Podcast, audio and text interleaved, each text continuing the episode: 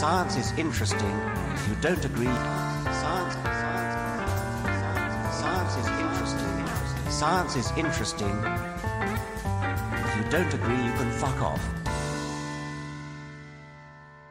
Hallo und herzlich willkommen bei Biophon, dem Podcast, der euch auch in dieser Folge mit kleinen Schnipseln aus Biowissenschaft und Forschung überraschen möchte und euch äh, ein bisschen die Welt erklären will. Und wieder dabei sind wie immer ich, Clara und an meiner Seite. Und an deiner Seite ist Erik. Hi. Hallo. Und wir sind bei Folge Nummer 9. So ist es. Folge Nummer 9 unseres kleinen, kleinen Podcasts nehmen wir heute schon auf. In der letzten Folge habe ich eine kleine Geschichte erzählt und mhm. ähm, wie wir es immer so machen, dass du die jetzt einmal zusammenfassen, Erik, um zu schauen, ob du auch schön zugehört hast. ob ich aufgepasst habe. Genau. Äh, ich habe aufgepasst, denn ich schön. weiß noch, dass du uns berichtet hast, wie man am besten mit Druck umgehen kann.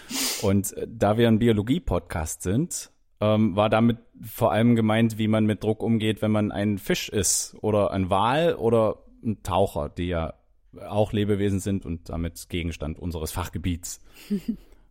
genau. Kann man das so sagen? So kann man das sagen, genau. Also ich habe sehr viel über Druck gesprochen und äh, tatsächlich ist es auch ein bisschen physikalisch geworden, weil äh, Druck Richtig, ja auch, wir haben Formeln genau, umgestellt. Wir haben Formeln umgestellt. Wir haben über den Bruchstrich gekürzt und ich habe mich sehr darüber gefreut. Ein Biologie-Podcast, äh, der Formeln umstellt. Ist das naja, schön? Ja, so muss es halt auch mal sein. Genau. Wir du, ein kleines bisschen mathematisch wird's heute auch. Oh ja, okay. Dann ist es schon die dritte Folge, in der wir auch irgendwie über Physik reden. Das heißt ja, Man sieht, die Naturwissenschaften hängen alle miteinander zusammen. Ja, es ist alles, es ist halt ein weites Feld, ne? Es hängt alles miteinander zusammen. Wie sieht's aus? Gab's Feedback auf die letzte Folge? Ja, es gab Feedback ähm, und ich habe tatsächlich auch diesmal einen kleinen Nachtrag beziehungsweise eine kleine Richtigstellung noch anzubringen zu meiner letzten Folge. Hast du Quatsch erzählt? Naja, nicht wirklich, aber ich habe so ein bisschen, ein bisschen vor mich hingeschwafelt. Ähm, genau. Das ist ja auch Sinn des Podcasts. Ja, also genau ich habe ja ganz am Anfang gesagt, ich will mich ja auch ein bisschen selber erziehen, was ich in jetzt tun möchte in diesem Fall. Ähm, wir haben ja gerade schon gesagt, es ist ein weites Feld und alles hängt irgendwie miteinander zusammen. Entsprechend habe ich auch nicht alles so ganz genau nachgeschaut und insbesondere in unserer Nachbesprechung, ja, naja, ich habe halt nicht zu Ende gelesen. In unserer Nachbesprechung letztes Mal hatten wir noch kurz darüber gesprochen, ähm, wie das dann so ist mit den Pflanzen in der Tiefsee. Und ich habe mich da ah, so ein richtig. bisschen, ja, genau, ich habe mich da so ein bisschen vergaloppiert und habe gesagt, na ja, klar gibt's die da irgendwie auch. Und dann habe ich so ein bisschen rumgedruckst und so, weil ich eben darin, da ich mich so sehr mit dem Formeln umstellen beschäftigt hatte, äh, nicht so sehr nachgelesen hatte, wie das denn mit den Pflanzen ist. Deshalb möchte ich das jetzt nochmal nachtragen. So, du hattest mich damals gefragt, damals, äh, in der letzten Folge gefragt, ob es denn in der Tiefsee auch Pflanzen gäbe. Und darauf lautet die richtige Antwort natürlich, nee, es gibt nicht Nein. wirklich lebende Pflanzen in der Tiefsee, genau. Und das hängt eben auch damit zusammen, dass Pflanzen gemeinhin durch ihre Befähigung zur Photosynthese definiert werden. Und wie wir alle wissen, braucht man für Photosynthese eben Licht. Im Falle der grünen Pflanzen ist dieses Licht hauptsächlich am unteren und am oberen Ende des sichtbaren Lichtspektrums zu finden, also im blauen und im roten Bereich und das grün-gelbe Licht dazwischen, ähm, so bei um die 500 Nanometer, das wird meistens nicht zur Photosynthese verwendet und reflektiert, was eben auch der Grund dafür ist, dass Pflanzen hauptsächlich grün aussehen für uns. Im Ozean ist es jetzt halt so, dass eben dieses Licht oben und unten am Spektrum hauptsächlich absorbiert wird vom Wasser oder ziemlich schnell eben absorbiert wird. Das reicht nur in ungefähr bis zu einer Tiefe von 100 Metern. Und das ist dann halt auch die Maximaltiefe für die meisten grünen Pflanzen. Also die kommen nicht in der Tiefsee vor. Es gibt Teile des sichtbaren Lichtes, das sind eben diese grünen Bereiche um die 500 Nanometer, die bis zu zwei oder 300 Metern Tiefe vordringen können. Ähm, und da leben spezialisierte Arten von Pflanzen, hauptsächlich Rotalgen, die mit diesem Licht eben noch was anfangen können. Man hat zum Beispiel, ähm, die heißen dann Korallinalgen, bei bis zu 270 Meter Tiefe nachgewiesen. Das ist dann auch so ziemlich die Grenze des, also die maximale Eindringtiefe des sichtbaren Lichts in die Tiefsee. Ähm, ich habe noch was ganz Interessantes gefunden. Äh, zur Photosynthesefähigkeit. Wenn man die Definition nämlich ein bisschen aufweicht, dann findet man durchaus auch noch in sehr, sehr großen Tiefen photosynthetisch aktive Lebewesen. Und zwar hat man zum Beispiel 2005 so ein grünes Schwefelbakterium gefunden. Das hatte man aus einer Tiefe von ungefähr 2500 Metern aus der Nähe von so einer hydrothermalen Quelle isoliert. Und das oh. kann Photosynthese betreiben mit der infraroten, also extrem langwelligen Strahlung, die man auch nicht mehr mit dem bloßen Auge sehen könnte. Mit dieser infraroten Strahlung also, dass die hydrothermalen Quellen da unten ausstoßen. Und das ist auch so eine Art von Photosynthese. Und diese, diese Bakterien sind zwar jetzt keine Pflanzen, aber naja, sie betreiben Photosynthese. Im Marianengraben, um nochmal den Bogen zu schließen, ähm, gibt es keine Pflanzen, zumindest keine lebendigen mehr, denn ein bisschen was von dem, was ich letzte Woche behauptet habe, stimmt schon irgendwie. Es gibt da auch ähm, Phytoplankton, das ist aber meistens tot und äh, fällt in Form von diesem Meeresschnee aus den phototrophisch aktiven Bereichen an der Oberfläche des Ozeans runter in die Tiefsee und ist dann da eben als, als Biomasse auch vorhanden und wird verstoffwechselt. Genau. Das vielleicht noch als kleiner Nachtrag zu den Pflanzen. Und äh, ich habe jetzt schon wieder gedacht, Photosynthese wäre eigentlich auch mal eine sehr schöne Folge. oh ja, oh ja. ja. Photosynthese ist durchaus ein wichtiger Prozess. Meine Anschlussfrage dazu wäre, gibt es denn da unten Keine Pilze? Anschlussfragen mehr. Gut, keine, keine Anschlussfrage. Ich weiß nicht, ob es da unten Pilze gibt. Ich werde jetzt auch nichts irgendwie behaupten. Aber vielleicht kann ich einfach, dann machen wir das ist so ein Dauerding. Du fragst immer irgendwas, was es da unten gibt und ich äh, lese das bis zur nächsten Folge nach. Diesen einen Aspekt. Okay, also wir haben Menschen geklärt, wir haben Pflanzen geklärt, Pilze wäre das nächste. Alles klar, Pilze machen wir nächstes Mal. Nein, aber genau, also das war jetzt einfach nochmal wichtig, das dazu zu sagen, genau. Und äh, ich hoffe, alle, die sich schon letztes Mal gefragt haben, so, hm, äh, was ist denn das jetzt für eine komische Aussage, Pflanzen in der Tiefsee, hm, die werden mir das verzeihen und jetzt mit diesem, mit diesem Nachtrag, äh, ja, zufrieden sein. Sehr schön, genau. sehr schön, sehr schön.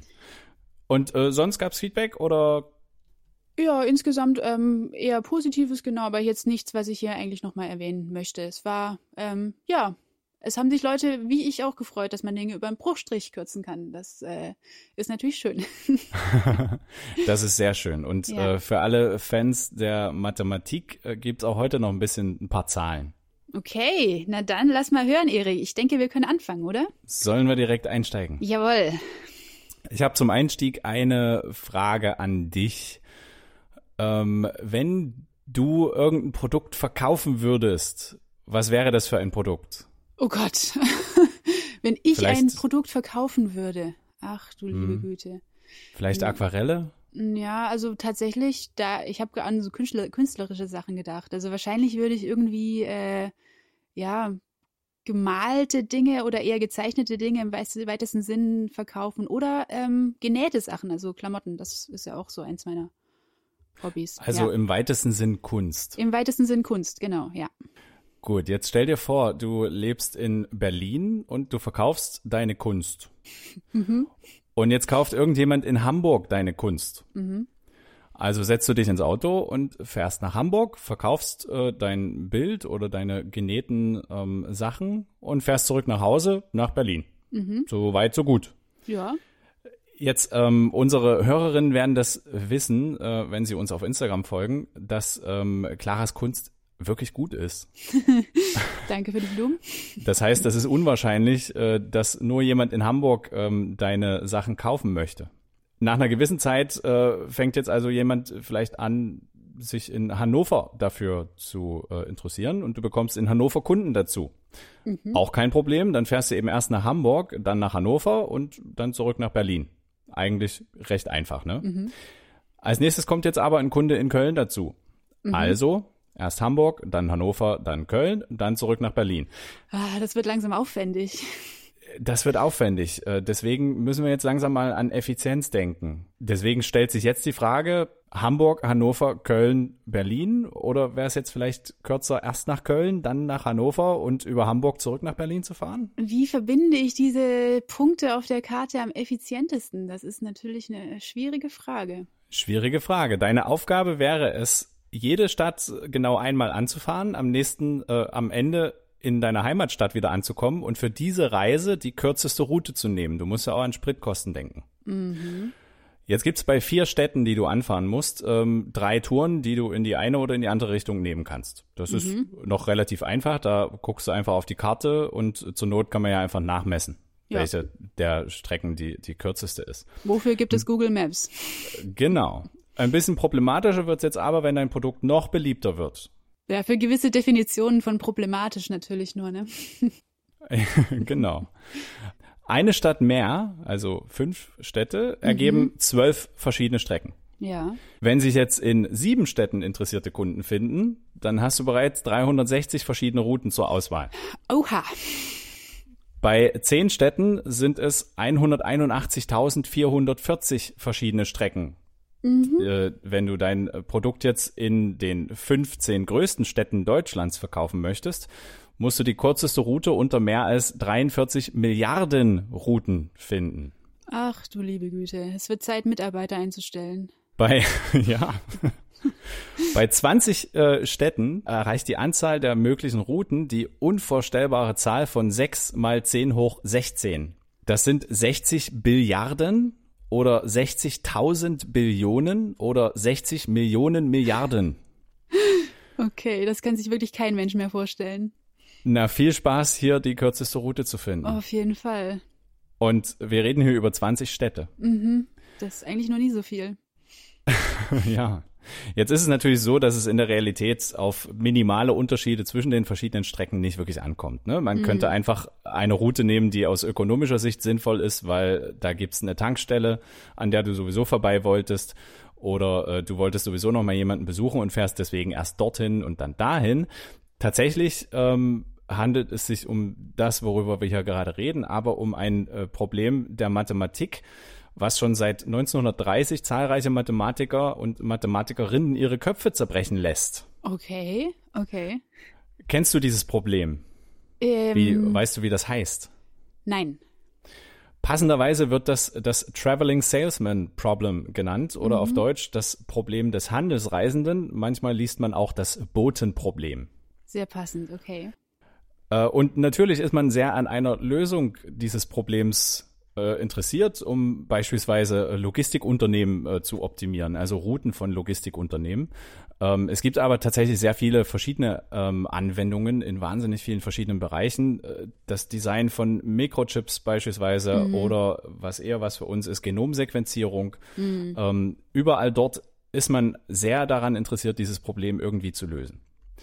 Wie geht man das Problem also jetzt an? Also einfach nachrechnen, äh, wirst du wahrscheinlich mir zustimmen, ist schwierig, wenn man bei 20 verschiedenen Städten, die man verbinden muss, beziehungsweise 20 Punkten, die man verbinden muss, wenn man schon 60 Billiarden verschiedene Möglichkeiten hat. Dann ja. ist Rechnen irgendwie nicht mehr ganz so einfach. Nee, auf jeden Fall nicht. Eine Möglichkeit wäre der sogenannte Brute Force Ansatz. Äh, wer sich ein bisschen in Informatik auskennt, wird diese Formulierung kennen. Das heißt übersetzt rohe Gewalt. In diesem Ansatz wäre eine mögliche Lösung, einfach alle möglichen Routen auszuprobieren und am Ende zu gucken, welche davon die kürzeste ist. Könnte auch eine Weile dauern bei so vielen Möglichkeiten. Das wird eine ganze Weile dauern. Selbst mit moderner Rechentechnik ist das allerdings nicht wirklich praktikabel, wenn die Anzahl möglicher Routen bereits bei 20 Städten im Milliarden, im Billiardenbereich liegt. Im Jahr 2001 wurde eine Lösung für die 15.000 deutschen Städte, äh, für rund 15.000 deutsche Städte gefunden, die mittels eines Netzwerks aus 110 Prozessoren an der Princeton University berechnet wurde. Boah. Auf einem damals relativ schnellen 500 Megahertz Prozessor hätte das mehr als 22 Jahre gedauert. Ich wollte dich gerade fragen nach der Zeit, aber ja, genau, das ist ja echt krass. Das zeigt, wie komplex solche Berechnungen sind. Und mhm. trotzdem und jetzt wird's abgefahren, gibt es Beispiele aus der Biologie, in denen vergleichbare Probleme relativ effizient gelöst werden. Ja, ich habe eine dumpfe Idee, wovon du reden könntest. Es gibt verschiedene Organismen, die, äh, ich, ich glaube, du hast schon eine Idee ja. ähm, über den, über den äh, Star der Folge, sozusagen. Mhm, ich habe eine Idee, ja. Es gibt aber noch andere Organismen. Bevor wir also zu dem kommen, würde ich dich erstmal fragen, kennst du denn noch andere Organismen, die ständig vor genau diesem Problem stehen, vor dem Traveling Salesman Problem? Noch andere Organismen als den, den ich jetzt im Kopf habe? Ähm, ja. Naja, also zum Beispiel Insekten, ne? also so ein Ameisenhaufen, die müssen ja auch irgendwie äh, Punkte von Nahrungsquellen miteinander verbinden, möglichst effektiv. Also das würde Sehr mir schön. einfallen, ja. Sehr schön, ganz genau. Ameisen stehen vor dem Traveling Salesman Problem. Ameisen müssen vers äh, verschiedene Futterquellen erschließen und müssen das, das Futter zurück ins Nest äh, bringen. Mhm. Das ist eine relativ interessante ähm, Sache, wie die, wie die das machen. Und daraus lassen sich Algorithmen ableiten, Ja. äh, die passenderweise Ameisenalgorithmen heißen. Sehr schön. Und die passenderweise auch auf der ISS zum Beispiel erforscht werden. Sehr schön. Da haben wir wieder eine Verknüpfung zu einer vorherigen Folge. Wunderbar. Also, wie machen die Ameisen das? Also, Ameisen laufen zwischen den verschiedenen Städten. Wir nennen das mal Städte. Gemeint sind natürlich verschiedene Futterquellen oder irgendwelche anderen Points of Interest, was halt so eine Ameise so interessant findet. Ähm, zwischen diesen Punkten laufen die zunächst erstmal relativ zufällig rum. Okay. Die hinterlassen dabei eine Duftspur und diese Duftspuren, die verblassen mit der Zeit. Also umso mehr Zeit vergeht, umso schwächer ist diese Duftspur. Jetzt laufen diese Ameisen also zufällige Wege ähm, zwischen diesen Futterquellen und wieder zurück ins Nest. Und dadurch entsteht ein Netz aus vielen verschiedenen Wegen.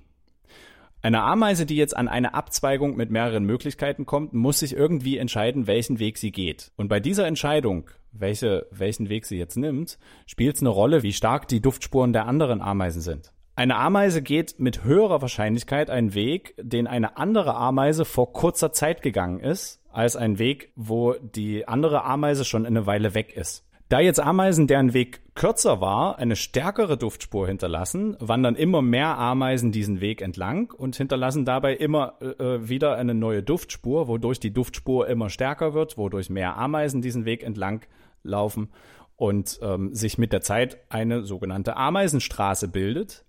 Und nach einer Weile laufen alle Ameisen mehr oder weniger den kürzesten Weg bis zur Futterquelle. Und genau dieses Verhalten lässt sich auf Algorithmen übertragen. Der erste sogenannte Ameisenalgorithmus wurde von einem italienischen Wissenschaftler im Jahr 1991 vorgestellt. Äh, Marco Doringo hieß der. Und äh, dieser ähm, Ameisenalgorithmus kann auf das Traveling Salesman Problem angewendet werden. Das Problem dabei ist, dass die Ameisen nicht unbedingt jede Stadt nur einmal anlaufen. Und das ist aber die Voraussetzung für dieses äh, Traveling Salesman Problem. Die laufen immer noch relativ zufällig und die laufen vielleicht äh, mehrere Städte mehrmals an. Ein weiteres Problem ist, das ist eine sogenannte heuristische Lösung. Das bedeutet, dass die Lösung des Problems, in dem Fall heißt das der gefundene Weg, nicht unbedingt die optimalste Lösung sein muss, die es gibt. Ja. In der Praxis wird zwar sehr oft der schnellste oder zumindest einer der schnellsten äh, Wege gefunden, aber es gibt halt dafür keine Garantien. Trotzdem sind solche Ameisen-Algorithmen relativ beliebt, um beispielsweise Busrouten äh, zu planen, Postrouten zu planen, Routen für die Müllabfuhr zu berechnen. Ähm, interessanterweise werden Ameisenalgorithmen auch in der Personalplanung von Flugzeugbesatzungen Äh, äh, verwendet. Wie das denn? Wer wann wo ist? Ja, du musst, genau, du musst wissen, wer wann wo ist und wie es am effizientesten ist, wie du die Leute äh, am effizientesten auf deine Flugzeuge verteilst Ah ja, äh, und okay. Wer, wer wie. Und ich meine, klar, beim, in Flugzeugen hast du immer noch, immer noch irgendwelche Airline-Regularien, die du einhalten musst. Ähm, meistens äh, fliegt ja, fliegt ja die gleiche Besatzung nicht zu oft miteinander, damit die sich nicht zu sehr aufeinander verlassen und zu sehr aneinander gewöhnen. Aber gut, das ist, äh, darum geht's ja hier nicht. Ja, nur am Rande. Wir sind kein Luftfahrt-Podcast. Aber wir sind so vieles. Gut. Apropos Luftfahrt. Also doch. Wir haben, wir haben über Ameisen gesprochen. Äh, es gibt aber noch andere Organismen, die, die, das, die vor dem Traveling Salesman Problem stehen. Und mit diesem Luftfahrthinweis ha- hast du bestimmt eine Ahnung, wovon ich rede. Ja, naja, also wieder Insekten, Bienen zum Beispiel oder auch Zugvögel, könnte ich mir vorstellen. Ähm, wobei die ja nicht so viele unterschiedliche Orte anfliegen, sondern eher nur zwischen zwei Stationen hin und her pendeln, wobei da auf dem Weg natürlich auch Futterplätze und so weiter liegen. Ja, richtig. Ja. Aber mit Bienen liegst du völlig richtig. Bienen und ähm, allgemein so Bestäuber, ne? Also Organismen, die von, von Blume zu Blume oder Pflanze zu Pflanze fliegen und möglichst die äh, effizienteste Route Genau. ähm, finden müssen. Ne? Die, die, stehen vor dem gleichen Problem wie die Ameisen. Die müssen mehrere Orte aufsuchen ja. und am Ende ins Nest zurück. Die können bloß nicht so gut Duftstoffe hinterlassen auf dem Boden wie die Ameisen, weil in der Luft klebt das schlechter. Genau. Also wie machen die das? Auch dazu gibt's interessante Forschung. Mhm. Ähm, wie die allermeisten Tiere können Insekten nicht vorausplanen, sondern müssen mehr oder weniger ihre optimale Route durch Trial and Error finden. Okay, ja. Eine Möglichkeit wäre, die können einfach immer die nächste noch unbesuchte Stelle, die nächste noch unbesuchte ähm, Blüte aufsuchen. Aber dadurch bekommst du nicht unbedingt die effizienteste Route. Wenn du einfach immer sozusagen von, von der Blume, bei der du gerade bist, guckst, wo war ich noch nicht und dann dahin fliegst. Das ist also nicht wirklich eine Lösung. Wie finden jetzt also Bienen und andere bestäubende Insekten eine effiziente Route zwischen verschiedenen Blumen? Besonders wenn die Blumen so weit verteilt sind, dass man nahe Blumen von anderen Blumen aus gar nicht sehen kann. Dass die Insekten das nicht sehen können. Genau das hat eine Arbeitsgruppe von Lars Chitka von der Queen Mary University of London 2012 äh, in PLOS Biology ähm, veröffentlicht. Was die gemacht haben, ist, die haben ein Feld genommen und künstliche Blumen in dieses Feld gesteckt. Aha. Dann haben die Hummeln, ähm, gibt's Bilder von, das ist echt cool. Dann haben die Hummeln äh, mit so kleinen Radar-Trackern ausgestattet, mit denen die dann rumfliegen. Okay. und haben äh, die Blumen mit bewegungssensitiven Kameras überwacht, ihre künstlichen Blumen.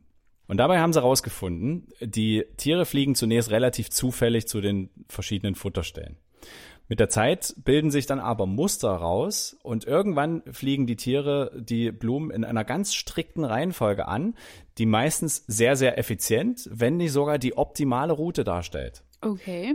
Wie die das allerdings machen, das weiß keiner so richtig. Die Autoren dieser Studie, die vermuten, dass eine Biene sich die kürzeste bisher geflogene Strecke speichert und mit der momentan geflogenen Route vergleicht. Und wenn die neue Route kürzer ist, dann vergisst das Insekt die alte Strecke und fliegt nur noch die neue Strecke. Ah ja, so Speicherkapazität von einer Route maximal. Ah. Sozusagen. Also durchaus auch schon von mehreren Routen, aber von einer mhm. Route pro Blume ja, sozusagen. Okay. Okay. Und nach einer Weile bildet sich dadurch ein Netz äh, an Strecken raus was relativ effizient abgeflogen werden kann, sozusagen. Ja, und werden da nur die Daten der Biene oder der Hummel selbst integriert, also des einzelnen Tieres, oder teilen die sich das gegenseitig auch noch irgendwie mit? Genau das ist so ein bisschen das Problem. Ne? Okay. Die, ähm, das ist eine mögliche Lösung oder ein Lösungsansatz für das Traveling Salesman-Problem. Ähm, mhm. Das äh, basiert bei den Ameisen allerdings auf Schwarmintelligenz. Genau, ja. Bei den ähm, bei der Lösung der Bienen allerdings ähm, beruht das nur einzig und allein auf der Erfahrung der einzelnen Tiere und nicht des ganzen Schwarms. Zudem ist auch diese Lösung ein heuristischer Ansatz. Die gefundenen Lösungen, die gefundenen Routen sind zwar sehr effizient, müssen aber eben nicht zwingend äh, die optimale Route hervorbringen. Diese gleiche Arbeitsgruppe hat in einer zweiten Studie, die 2017 in Nature veröffentlicht wurde, festgestellt, dass Bienen häufig leere Futterstellen besuchen, um zu schauen, ob sie erneut gefüllt wurden, wodurch einige Routen unnötig lang sind. Fand ja. ich so, ein, so einen netten ähm, ja, netten Fun Fact am Rande. Ja, es ist jetzt auch nicht ganz unlogisch irgendwie, weil wenn da schon mal was war, dann kann da ja auch wieder was sein. Also ich würde auch immer wieder meinen Kühlschrank checken, um zu gucken, ob nicht inzwischen irgendwas Leckeres darin entstanden ist. auch wenn oh. ich ah. weiß, dass es eigentlich leer ist. Ja. Naja, nach einer Weile entsteht da ja, du musst ja nur ein bisschen was drin vergessen und dann entsteht da was dran. Aber das ist vielleicht nicht so lecker. Ja, du weißt, was ich meine. Aber gut, zurück zu den Bienen. gut, zurück zu den Bienen. Ähm, ähnlich wie die Ameisen äh, basiert dieser Algorithmus äh, der Bienen auf Trial and Error. Es muss also irgendwie noch eine Möglichkeit geben, das Ganze effizienter zu gestalten und mit ein bisschen mehr Vorausplanung. Und jetzt kommen wir zu dem eigentlichen Star äh, dieser Folge und äh, den darfst du jetzt ankündigen. Sehr schön. Also, ich bin der Meinung, Erik, dass du uns heute etwas von einem Schleimpilz erzählen wirst. Liege ich da richtig in der Annahme? Damit liegst du völlig richtig. Ja. Was ist denn ein Schleimpilz?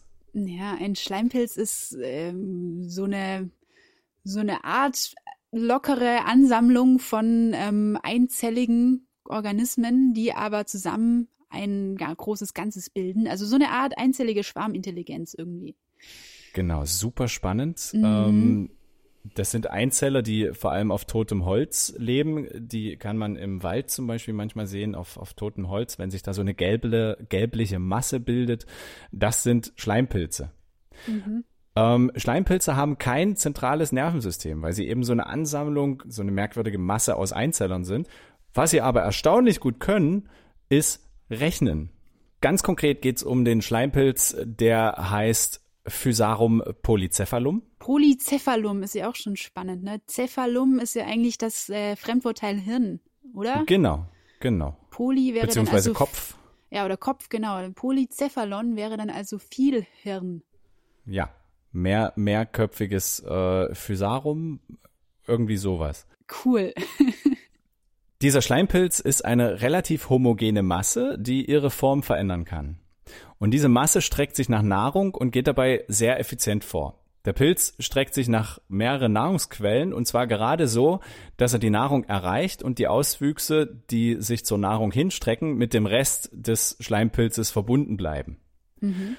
Äh, japanische Wissenschaftler, das ist bestimmt auch eine Studie, die du kennst, japanische ja. Wissenschaftler haben 2010 rausgefunden, dass wenn man Haferflocken auf so einer Platte so platziert, dass sie so verteilt sind wie die Städte in der Region um Tokio, und den Schleimpilz in die Mitte setzt, dann fängt der äh, Schleimpilz an, sich nach der Nahrung, nach den Haferflocken zu strecken. Und die Erkenntnis daran ist, dass diese Kanäle, dieses, die, der, die der Pilz bildet, diese Auswüchse, sich so über diese Platte erstrecken, dass sie nahezu identisch mit dem Schienensystem rund um Tokio sind, was ja. die einzelnen Städte verbindet ultra spannend. Also ich glaube, dieses Schienensystem ist auch eins, das mit am meisten Planung so entstanden ist. Und äh, ja, die Effizienz zeigt sich eben auch durch den Schleimpilz, dass das eine gute Idee war, wie man das gebaut hat. Richtig. Mhm. Nach wie vor weiß allerdings keiner so richtig, äh, wie, wie der das macht. Man muss allerdings dazu sagen, dass herkömmliche Algorithmen wie die, wie die äh, Ameisenalgorithmen und so weiter und so fort, wenn man das auf das Traveling Salesman Problem anwendet, immer noch etwas schneller sind. Aber es gibt eine weitere Erkenntnis aus dieser Studie und die kannte ich vorher nicht. Ähm, nämlich, dass der Pilz offenbar in der Lage ist, dieses Traveling Salesman Problem zu lösen. Man muss äh, in, für diese Studie und weitere Forschung an diesem Schleimpilz ähm, dazu sagen, dass der Schleimpilz Licht hasst. Okay. Wenn jetzt, wenn der, wenn der seine, seine Auswüchse in eine bestimmte Richtung streckt und äh, dieser Auswuchs bestrahlt wird mit Licht, dann äh, zieht sich dieser Auswuchs wieder zurück. Und dadurch kannst du sozusagen ähm, den, bestimmte Wege für diesen Schleimpilz blockieren. Ähm, japanische Forscher haben äh, das genutzt, indem sie einen Schleimpilz auf so einen, so einen sternförmigen Chip gesetzt haben, äh, auf dem der Pilz zur, zu bestimmten Nahrungsquellen wachsen konnte, während andere Nahrungsquellen durch Licht blockiert waren. Okay. Und dabei wurde herausgefunden, dass der Pilz nicht nur relativ effiziente Lösungen findet, die einzelnen Nahrungspunkte miteinander zu verbinden, sondern dass er diese, diese, äh, dieses Problem, was er da lösen muss, dieses, äh, diese Rechenkapazität, die er aufbringen muss, dass er das auch noch verdammt schnell macht. Wenn mhm. die Anzahl der möglichen Routen in diesem Test exponentiell angestiegen ist, dann steigt die Zeit, die der Pilz für die Lösung braucht, gerade mal linear ein. An. Oh, wow, okay. Für eine optimale Route zwischen vier Städten, in Anführungsstrichen, in dem Fall äh, Nahrungsquellen, braucht der Pilz 20 Minuten, für acht Städte aber gerade mal 50 Minuten, also ein bisschen mehr als die Hälfte, während die Anzahl der Möglichkeiten von drei auf 2500 gestiegen ist. Krass, dann habe ich schon meinen ersten Mitarbeiter, den ich einstellen muss. Richtig. Du musst vor allem den Schleimpilz ähm, Auf jeden Fall einstellen. Äh, man muss allerdings dazu sagen, dass dem Pilz durch in dieser Forschung durch die gezielte Beleuchtung ein bisschen unter die nicht vorhandenen Arme gegriffen wurde, indem bestimmte Routen blockiert wurden und somit, naja, so ein kleines bisschen vorgegeben wurde, äh, ja, wo, wo der Pilz hinwachsen soll oder kann. Trotzdem finde ich das unfassbar beeindruckend, weil meines Wissens nach tatsächlich bisher noch nicht geklärt ist, wie dieser Pilz das hinkriegt. Mhm. Ja, super spannend, auf jeden Fall. Ja, und äh, vor allem, wenn man es mal unter dem Licht betrachtet, dass dieser Pilz so gesehen ein biologischer Prozessor ist, der relativ effizient komplexe mathematische Aufgaben lösen kann. Ja. Die letzte Studie, die ich dazu gefunden habe, war, wurde vor zwei Jahren veröffentlicht. Äh, das heißt, derzeit wird vermutlich an erheblich komplexeren und aussagekräftigeren ähm, Ergebnissen geforscht. Und also ja, ich finde es ich find's wahnsinnig spannend, ähm, was, da, was da noch rauskommen wird. Ähm, möglicherweise kann man Computer bauen mit diesem, mit diesem Schleimpilz. Nur der Vollständigkeit halber, es gibt weitere Beispiele, wie, ähm, wie dieses Traveling Salesman Problem von Organismen oder von biologischen Strukturen gelöst wird. Beispielsweise weiße Blutkörperchen, die ähm, relativ effizient Eindringlinge im Körper finden und vernichten. Mhm. Hast du eine Ahnung, wie die das machen? Naja, ähm, die werden rekrutiert ins Gewebe durch bestimmte ähm, chemische Stoffe, also meistens so Zytokine, die eben in anzeigen, an welchen Stellen im Gewebe Erreger sich befinden. Und dann gibt es so einen relativ komplizierten Extravasionsmechanismus, mit dem die Zellen dann an den entsprechenden Blutbutton anheften, aber das ist ein anderes Thema. Also es ist, ähm, es ist im weitesten Sinne ähm, chemokines Sensing, also ja, Grad, wie heißt das? Gradientengefälle, ja. Genau, Konzentrationsgradienten, ähm, genau, ja. die sozusagen die, die weißen Blut, Blutkörperchen mhm. äh, leiten. Die Frage ist, wozu braucht man das? Warum haben wir jetzt darüber geredet? Ein paar Anwendungen haben wir schon besprochen, die sind relativ offensichtlich. Ähm, diese Lösungen für das Problem des Handlungsreisenden, des Traveling Salesman ja, Problems. Genau sind, finden Anwendung in der Planung von Touren, beispielsweise für Paketdienste, für die Müllabfuhr, für Buslinien, für Straßenbahnlinien, wenn man Straßenbahngleise plant. Ähm, es gibt aber noch andere Anwendungen, die man ein bisschen weniger erwarten würde, beispielsweise die Konstruktion von Leiterplatten und Prozessoren. Okay. Naja, gut, ähm, da geht es dann um elektrischen, also um, aber auch im weitesten Sinne um Informationsweiterleitung, die man effizient gestalten muss, oder? Genau, wie kriegst ja. du, wie kriegst du Strom äh, an bestimmte Orte, hm. sozusagen. Ähm, Moleküloptimierung in der Chemie, Optimierung von Aktienportfolios im okay. Finanzwesen. Das hätte ich jetzt auch wirklich nicht erwartet. Gut. ähm, in der Medizin äh, werden Lösungsansätze für dieses Traveling Salesman Problem genutzt, zum Beispiel um herauszufinden, wie die optimale Dosis für die Bestrahlung von Tumoren in der Krebstherapie ist. Damit mhm. haben wir mhm. jetzt schon wieder eine äh, Verknüpfung zu einer vorherigen Folge. es hängt alles mit allem zusammen. genau. Äh, in der Astronomie äh, ist man sehr daran interessiert, wie die kürzeste Route zwischen einer bestimmten Anzahl von Sternen ist, ähm, die man nehmen muss, um einen bestimmten Bereich des Himmels strukturiert zu durchmustern und äh, zu durchsuchen mit Teleskopen beispielsweise. Mhm.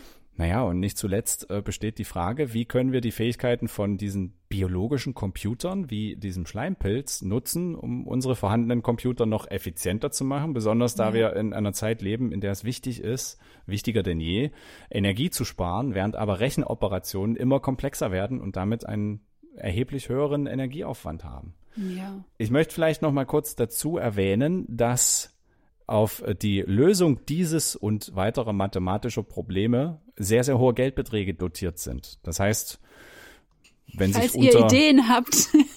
wenn sich unter unseren Hörerinnen Mathematikerinnen oder ähm, andere schlaue Köpfe befinden, die äh, eine Lösung haben, ja, immer her damit. Ich glaube, mhm. da gibt's eine, eine Million Euro für, eine Million Dollar wahrscheinlich. Ja. Aber nicht wenig Geld. Äh, ja, bisher hat es noch niemand geschafft, aber vielleicht äh, hören uns ja die richtigen Menschen, die, ja, ja. die das muss, Problem lösen können. Man muss ja auch erstmal noch dieses biologische Rätsel knacken von wie die Informationen zum Beispiel gespeichert werden, weil es ist uns ja relativ klar, wie das ein Hirn macht mit Nervenzellen und all diesen Dingen. Aber wie das Einzeller machen, äh, das ist ja auch noch so eine große Frage. Und ich glaube, wenn man das rausfindet, dann ist man schon einen großen, großen Schritt weitergegangen in der Lösung von diesem Salesman-Problem. Ja, richtig. Mhm. Damit würde ich meine Geschichte dazu beenden, wie komplexe und für den Menschen nur sehr schwer lösbare Aufgaben von der Biologie scheinbar völlig problemlos gemeistert werden und ähm, darüber, was der Mensch davon lernen kann. Und ja, vielleicht mit dem kurzen Hinweis, dass wir noch nicht so wirklich eine Ahnung haben, wie die das machen. Ja. Sehr schön, Erik. Sehr spannende Folge und äh, eine weitere Folge, die ich jetzt auch von meinem Zettel streichen kann. Hast du die auch geplant? Da stand sie auch drauf, ja, tatsächlich. Und ich kann mich auch noch sehr gut daran erinnern, dass das eines der Dinge war, die mich am Anfang meines Studiums am meisten fasziniert haben. Denn da hatten wir eben dieses Japan-Beispiel uns mhm. auch angeschaut, glaube ich, in der Botanikvorlesung. Ich weiß es nicht mehr genau. Das ja, könnte sein, ja. Kann sein. Witzigerweise habe ich erst vor kurzem auch irgendwas darüber gehört. Da haben ähm, Forscher was ähnliches gemacht, ich glaube mit dem äh, U-Bahn-Netz in Berlin und äh, kam dann zum Ergebnis, dass halt der Schleimpilz eine Brücke gebaut hat an einer Stelle, wo man immer wieder im Stadtrat schon seit Jahren überlegt, ob man da nicht mal eine Brücke hinbauen sollte. ich glaube, das war es London. Oder London, ich, bin mir nicht mehr sicher. Ja. Es könnte auch irgendeine andere London. Stadt gewesen sein, ja, aber ich weiß, ich weiß, wo du diese Informationen her hast. Genau, es ist, es ist diffus in meinem Hirn und äh, ja.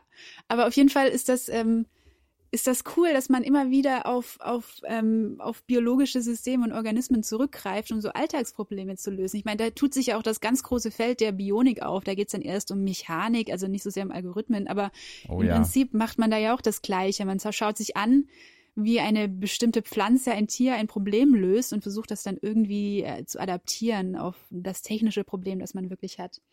Das haben wir Super schon sehr cool. erfolgreich gemacht. Und ja. ähm, es wird, also ne, ich meine, solche mathematischen Probleme zu lösen, ist ja nicht das Einzige, was äh, Organismen auf eine ganz faszinierende mhm. Art und Weise machen. Äh, ich kann mich daran erinnern, dass wir in der, in, in, ich glaube, in der Botanikvorlesung hatten wir das Beispiel dieser, dieser kleinen Silikatauswüchse auf Blättern, mhm. die ähm, naja quasi Glas sind, äh, was von der Pflanze bei Raumtemperatur und atmosphärischem Druck verarbeitet wird, während wir Menschen dazu irgendwie 400 Grad und ähm, einen unfassbar hohen Druck brauchen. Ja. Ja, es ist schon krass. Also einfach, äh, ja, was, was diese Millionen Jahre der Anpassung einfach alles hervorbringen. Und man steht davor und hat halt innerhalb der letzten 20 Jahre, in der man versucht, irgendwas technisch zu lösen, natürlich noch nicht die gleiche Zeit gehabt. Aber hey, also meistens gibt's das einfach schon. Irgendein Organismus kann das besser.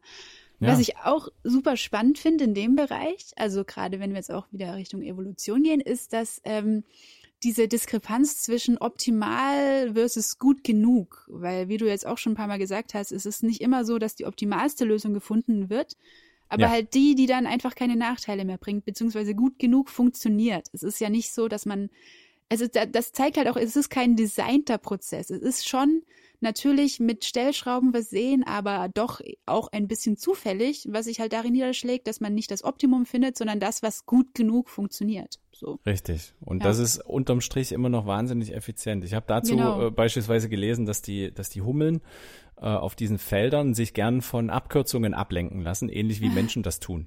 Also ne, irgendwie ein Mensch würde würde instinktiv äh, von einer Stadt äh, zur nächstgelegenen Stadt fahren, auch wenn das vielleicht nicht die die kürzeste Route ist, wenn es vielleicht kürzer wäre, diese Stadt, äh, die jetzt am nächsten gelegen ist, viel, viel später anzufahren und erstmal ein paar andere Städte abzuklappern. Äh, ja, und Hummeln sind auch anfällig für diese, für diese Versuchung. Ja, genau. Sozusagen. Wir Menschen können eigentlich ja schon in die Zukunft denken und vorausplanen.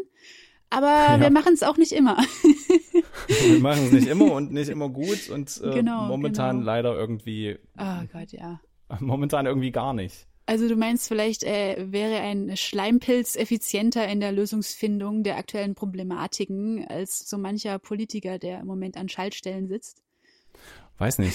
Vielleicht sollte man mal einen damit beauftragen. Ja, könnte man. Also er ist auf jeden Fall weniger korrupt eventuell. Vielleicht mit Haferflocken zu bestechen, aber das.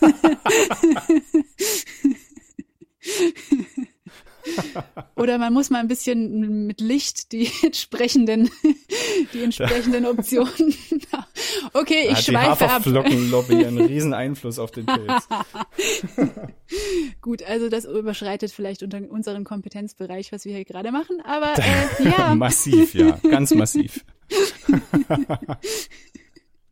Nein, das, das tut uns ja natürlich egal. leid. Genau, ja. Wir haben, das ist eine etwas kürzere Folge diesmal. Es ist gerade Ostern und ähm, wir haben nicht allzu viel Zeit. Äh, die nächste Folge wird dann wieder länger und wieder etwas ausführlicher. Ach, das ist auch in Ordnung. Die Leute sind eh beschäftigt mit Eiersuchen, wahrscheinlich. Vielleicht, genau. hoffentlich. hoffentlich. Draußen mit, mit Abstand, äh, 1,5 Meter Abstand zueinander auch eine effiziente, eine Aufgabe für einen effizienten Schleimpilz, die beste Route zum Absuchen des eigenen Gartens zu erarbeiten, womit man dann innerhalb der kürzesten Zeit die meisten Osternester findet und seine Geschwister schlagen kann zum Beispiel. Was? Also in der Zeit, die man braucht zum Eier finden. Nein, niemand, niemand schlägt seine Geschwister. Nein, ich Clara. also schlagen in der Zeit, nicht mit den Fäusten, Ja, ja, ja, Erik, mit Worten. Ich weiß. Wir schweifen schon lieber, schon, schon wieder ab. Clara, gibt's noch Ja. Fragen? Nein, ich glaube, ähm, bei mir sind alle Fragen beantwortet und alle, die ich noch im Kopf habe, leiten nur in weitere Quatschgespräche über. Ähm, Dann habe ich noch eine Frage. Ja, okay. Wenn mir diese Folge nicht gefallen hat, an wen kann ich mich wenden? Ja, wenn dir diese Folge nicht gefallen hat, dann kannst du uns das direkt mitteilen, indem du uns zum Beispiel eine E-Mail schreibst at info at biophonpodcast.de. Du kannst dich auch direkt auf Instagram zum Beispiel mit uns verbinden unter Biophon Podcast oder du kannst uns auch auf Twitter ansprechen. Da sind wir auch unter Biophon Podcast zu finden. Genau. Ähm, wir Sehr freuen uns schön. immer über äh, Kommentare, wir freuen uns immer über Zuschriften, über Beschwerden freuen wir uns auch. Tatsächlich freuen wir uns darüber, denn sie zwingen uns dazu, uns selbst zu hinterfragen und eventuell noch ein paar nicht ganz so ausgereifte Dinge ähm, wieder gerade zu bügeln, wie wir das am Anfang dieser Folge getan haben. Von daher meldet euch gerne und ähm, ja, so ist es. Ich habe ich hab noch eine Frage. noch eine. Oh je. Ja. Hörst du das? Ja, weil ich glaube ja, ich höre was, ich höre was. Es ist Ich ganz auch. leise und es kommt immer lauter auf uns zu. Und es könnte sein, dass es sich um einen Jingle handelt, der uns. Klingt ein bisschen so. Ah. Ja.